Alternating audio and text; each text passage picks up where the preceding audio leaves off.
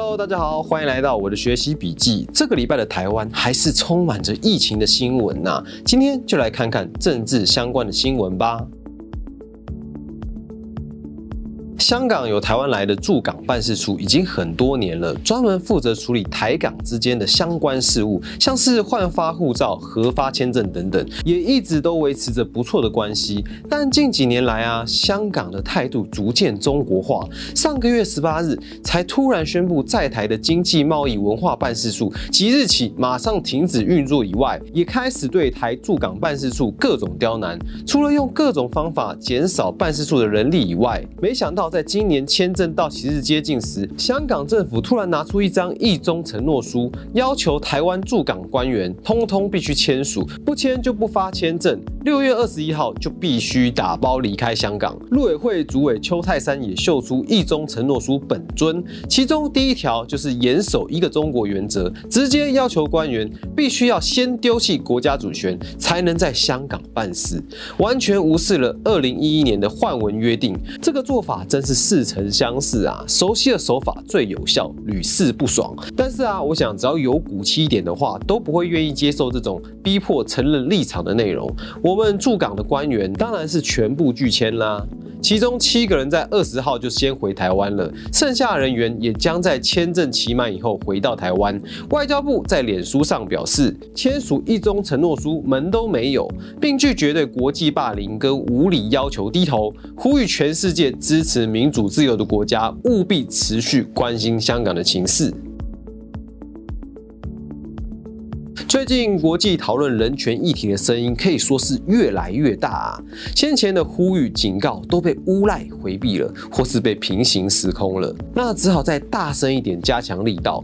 各方的声音可以说是轮番上阵啊！除了 G7 领袖峰会提到的全球人权问题，再来联合国人权事务高级专员巴舍莱也在联合国人权理事会开幕致辞时表示，现在全球人权严重倒退，已经是近几十年来最严重的时刻了，还特别强调了中国对于香港以及新疆的人权问题，认为在新疆有着严重违反人权的行为，希望啊今年之内可以到新疆实地参访。国际特色组织早在六月十日公布了一份报告，说是中国镇压新疆已经构成了反人类罪，还洋洋洒洒的写了一百六十页的报告。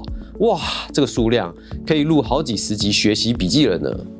报告中指出，新疆真的有集中营，还提出五十多人啊曾经被关押的证词，详细的描述中国正有系统的大规模羁押、迫害少数民族，这种极端的手段创造出惊人的反乌托邦地狱，真的是人类历史中的反面教材啊！而在二十二日的联合国人权理事会上，加拿大领军的四十多国，包括美国、澳洲、英国、法国、德国等国，一起发了一份联合声明。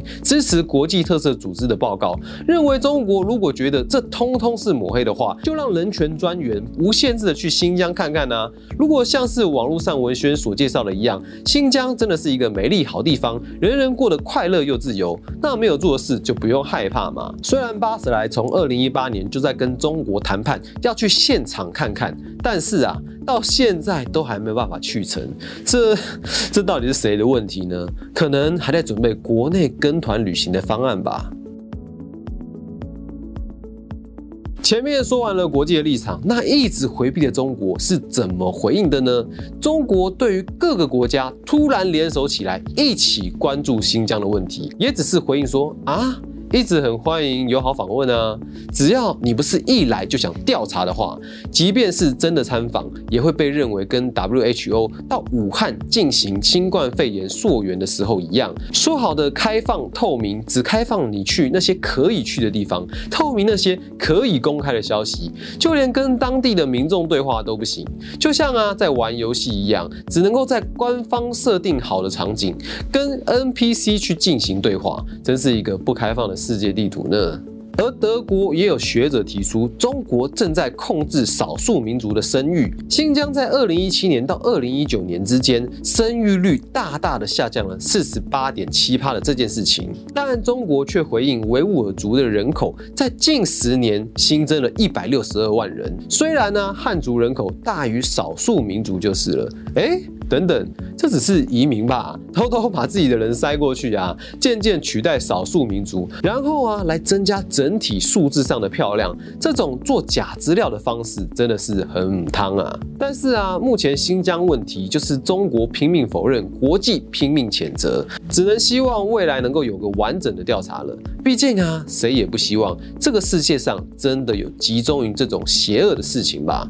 虽然国际新闻的部分只提及了比较严。重的新疆问题，但其实多数都有一并提到香港的人权问题。巴舍莱也将香港国安法列为民主人权的大危机之一。那香港最近还好吗？香港最近最大的新闻呢，大概就是出版了二十六年，被视为是最后一家亲民主派的媒体——香港苹果日报。最近啊，因为香港警方认为苹果日报涉嫌违反国安法，串谋勾结境外势力，危害国家罪，依法拘捕高层，冻结资产。不得已的情境之下啊，只好在二十四日停止营运。二十四日出版的最后一期报纸，预计出版一百万份。去年苹果日报所属的一传媒主。主席黎智英因为国安法被捕入狱时，大家就担心苹果日报的存亡。只是啊，没想到这一天来得这么快。港府这波爱国举动啊，可以说是相当的急呀。扎根常年的一棵树，想不到一年就被砍掉了。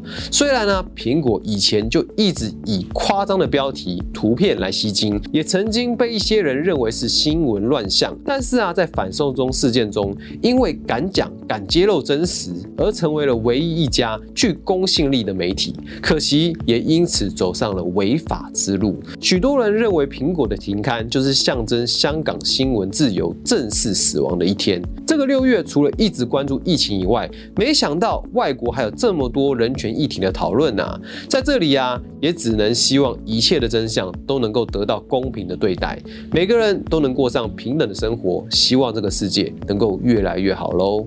那今天的节目就到这里了，希望能够让你更了解本周发生了哪些事情。我们下次见喽，拜拜。